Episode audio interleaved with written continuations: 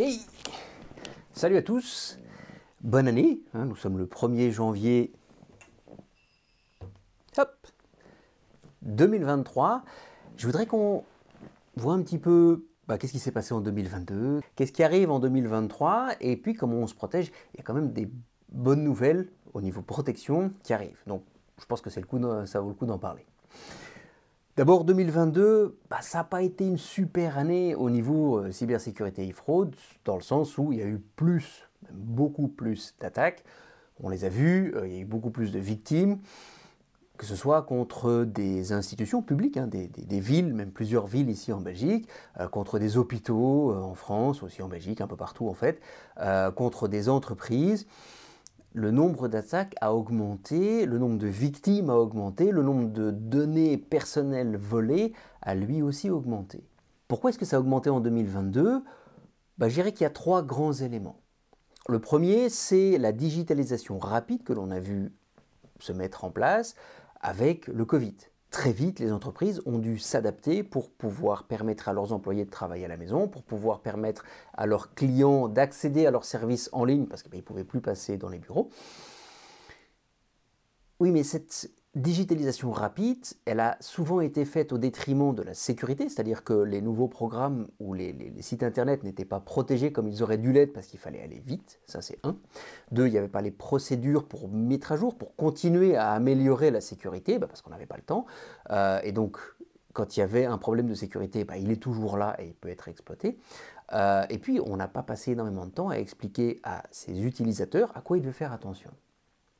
Ça, c'est le premier élément. Le deuxième, euh, c'est une, euh, alerte d'ailleurs qui, a été, qui a été lancée par euh, le FBI et la société Cisco en 2022, qui observé, qui ont observé un shift de ce qu'on appelle la criminalité offline, donc la criminalité de la rue, vers la criminalité en ligne.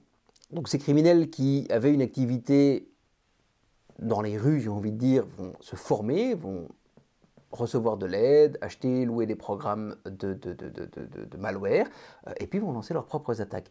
Et ces gens-là sont de plus en plus nombreux et se forment. Donc avec le temps, ils vont aussi devenir meilleurs. Alors c'est peut-être pas une cybercriminalité de très haut vol, mais ils vont surtout se concentrer sur bah, le public, hein, sur vous, sur nous. Ils vont se concentrer sur les entreprises et les administrations qui sont peu ou pas, mal protégées. Et puis le troisième élément, c'est aussi un, shift entre une partie de l'activité cybercriminelle qui avait lieu aux États-Unis vers l'Europe. Donc en fait, ils s'exportent. Alors, je ne sais pas si les cybercriminels eux-mêmes déménagent, mais en tout cas, ils peuvent continuer à lancer les attaques des États-Unis vers l'Europe. Ils sont surtout actifs en Espagne, en France. Hein. D'ailleurs, ça sort d'un rapport de, de, Orange Cyber Defense Center. Et oui, ça veut dire qu'il y a de plus en plus d'attaques aussi en Europe et que ça va continuer à augmenter en 2023. Alors, qu'est-ce qu'ils attendent en 2023 Qu'est-ce que les, spécialistes euh, euh, euh, mettent dans leur, dans rapport? Parce que j'ai passé pas mal de temps à, lire les différentes estimations pour 2023. Alors d'abord, le ransomware, ça ne va pas s'arrêter. Le ransomware va continuer à faire des victimes. Bah, parce que, comme je le disais, il y a de plus en plus de cybercriminels. Les programmes sont là, ils se vendent, ils s'achètent. Il y a même des LDS qui permettent d'utiliser, de vérifier qu'on l'utilise bien ou quand on a un problème, on peut avoir de l'aide. Bah, ça ne va pas aider les criminels à s'arrêter, d'autant plus qu'il y a encore beaucoup d'entreprises qui payent la rançon. Bah mais tant que les cybercriminels font de l'argent, bah, ils vont continuer à, leur activité. tant que ça marche, pourquoi est-ce qu'ils s'arrêteraient? La deuxième chose, ce sont les deepfakes. Alors là, j'ai un petit peu plus de, doutes. Euh, les deepfakes, ce sont ces, vidéos, euh, ou aussi en audio d'ailleurs, qui reproduisent la voix ou le visage d'une personne, souvent une personne connue, euh, quasiment à la perfection. Ça veut dire qu'il est de plus en plus difficile de voir que finalement cette vidéo, elle est fausse. Si je doute, c'est parce que dans les, rapports, ils parlent par exemple de, tout ce qui est euh, ramen scam, donc, les, les, escroqueries à l'amour sur Internet. Euh, je pense pas, très honnêtement, dans l'état actuel de, ce type de fraude que les criminels vont ou les fraudeurs vont investir dans ce genre de technologie parce que finalement ça marche déjà très bien, parce que c'est plus compliqué de faire ça. Donc pourquoi est-ce que j'irais me compliquer la vie alors que mon business fonctionne déjà très bien? Je ne suis pas certain. Il y a certainement peut-être un, il y a, peut-être un cas de figure dans lequel ça, ça peut être un risque, ce sont les très grosses entreprises ou les administrations importantes, parce qu'on peut faire une fausse vidéo d'un Premier ministre, d'un président ou d'un PDG, euh, euh, et de là, effectivement, manipuler quelqu'un à l'intérieur de l'organisation, si ce sont des organisations importantes, oui, je pense qu'ils pourraient prendre le temps de faire des bons deepfakes. Mais dans le reste de la fraude ou de la cybercriminalité, ça marche déjà. Donc je ne suis pas convaincu qu'ils investissent là-dedans. Et puis, il y a tout ce qui est euh, euh, attaque contre les crypto-monnaies. Euh, on l'a vu, hein, il y a plus de 3 milliards, oui, 3 milliards de dollars qui ont été volés en crypto en 2022. les crypto-monnaies, de toute façon, ne vont pas très bien. il y a eu les cours se sont cassés la figure, il y a eu le problème de, d'FTX, hein, qui semble être une énorme fraude, dont on va beaucoup entendre parler en 2023 parce que les procès vont, s'ouvrir à partir de la deuxième partie de l'année. Euh, mais des boîtes comme Binance, par exemple, ont perdu jusqu'à 100, millions de, dollars, alors que même, ils ont détecté une partie de l'attaque, donc ça veut dire qu'au lieu des 570 ou 70 millions de dollars qui allaient être volés, ils sont partis uniquement avec 100 millions.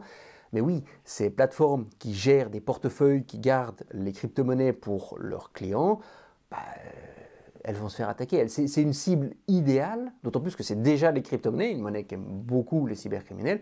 S'ils peuvent rentrer là, ils ont le temps, ils ont la technologie pour le faire, ils vont essayer de le faire.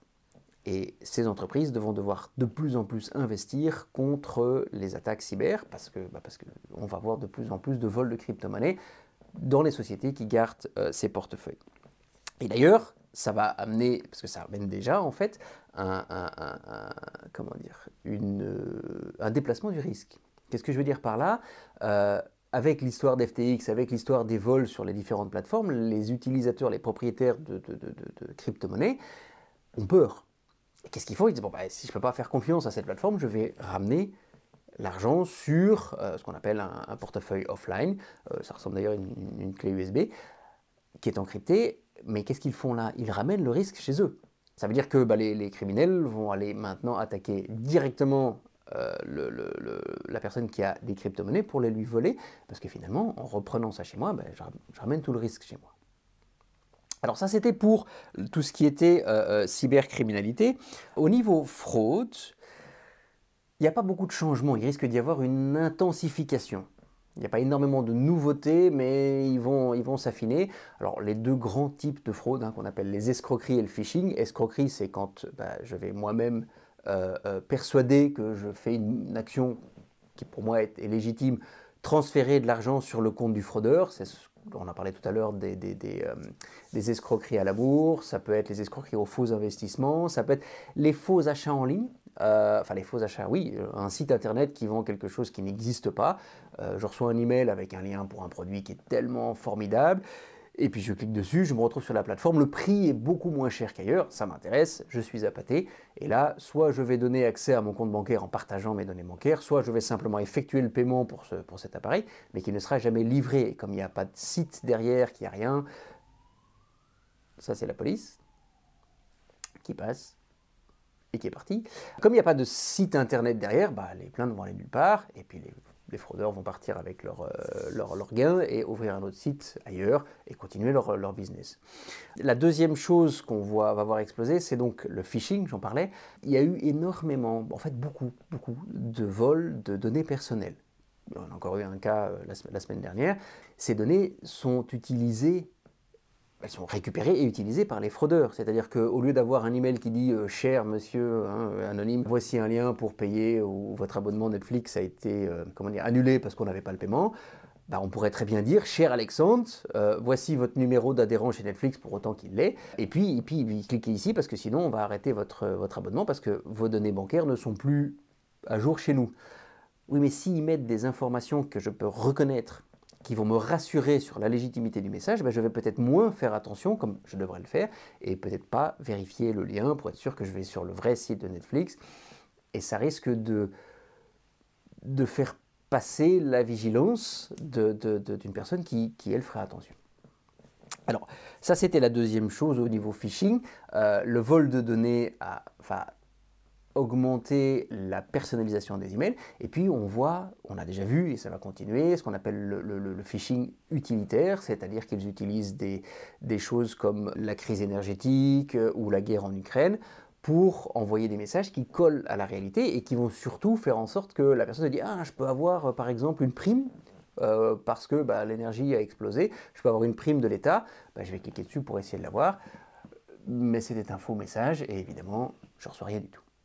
Avant de parler de ce qui est positif dans toute cette histoire et de ce qui va arriver pour nous aider en 2023, il y a quand même encore quelque chose qui, a attiré mon attention, et c'est ce qu'on appelle le hacktivisme, avec un H, qui est en fait la contraction de euh, hacking et activisme.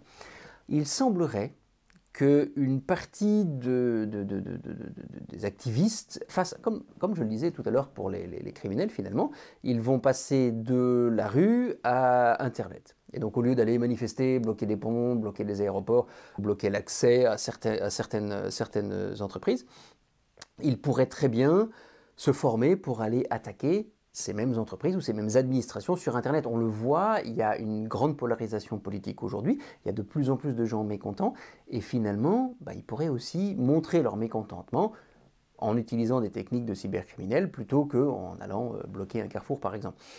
Ça, si ça arrive, ça va vraiment impacter fortement tout ce qui est administration et donc le fait qu'elles puissent délivrer leurs services aux utilisateurs.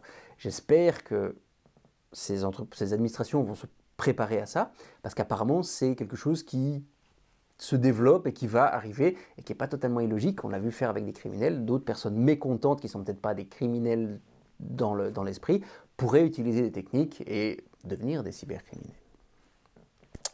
Alors, les bonnes nouvelles, il y en a, heureusement, ce serait bien dommage.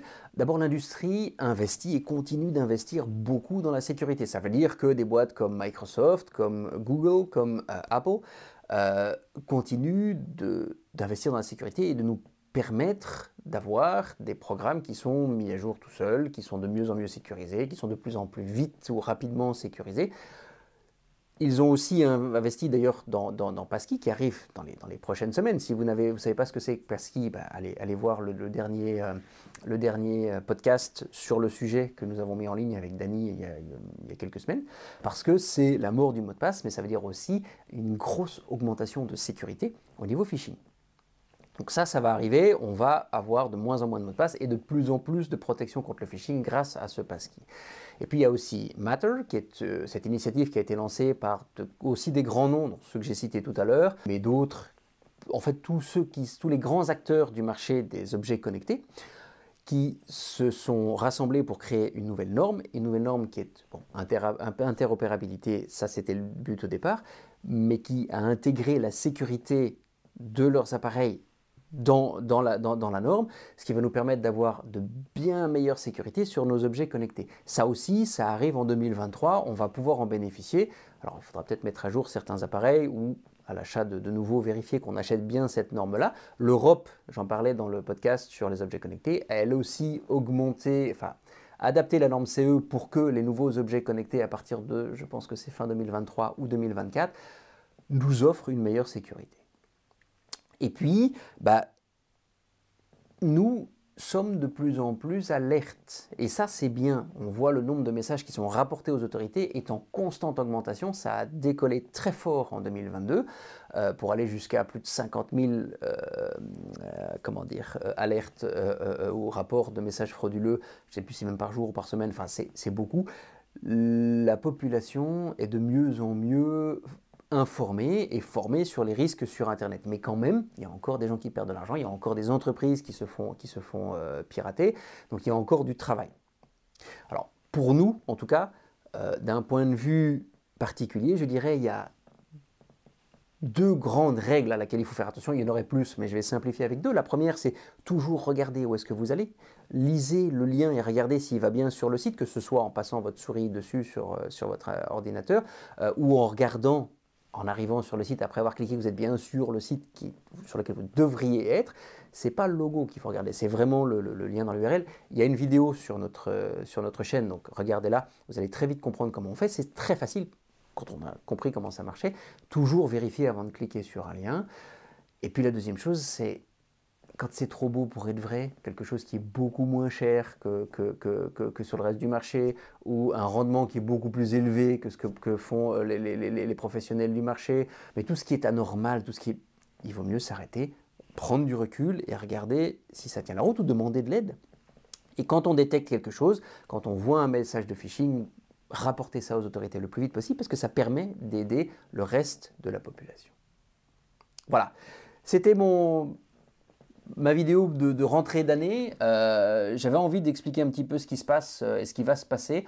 On va encore se voir, on va encore se parler parce que bah, parce qu'on va continuer à faire des vidéos avec Dani. On va continuer à, vous informer sur comment on se protège. Prenez soin de vous. Je vous souhaite une très très belle année 2023. Faites attention sur quoi vous cliquez. À bientôt.